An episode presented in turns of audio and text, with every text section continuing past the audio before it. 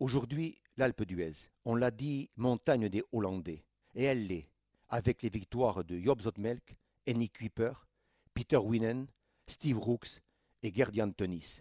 Nous la dirons aussi montagne des I, et d'abord le I de Copy. Nous sommes en 52. Le Tour de France escalade de l'Alpe d'Huez pour la première fois. Copy monte, avec dans sa roue un seul coureur, Jean Robic, dont il entend le souffle heurter. Copy accélère, il ne l'entend plus. Copy est seul, comme il a toujours été seul partout.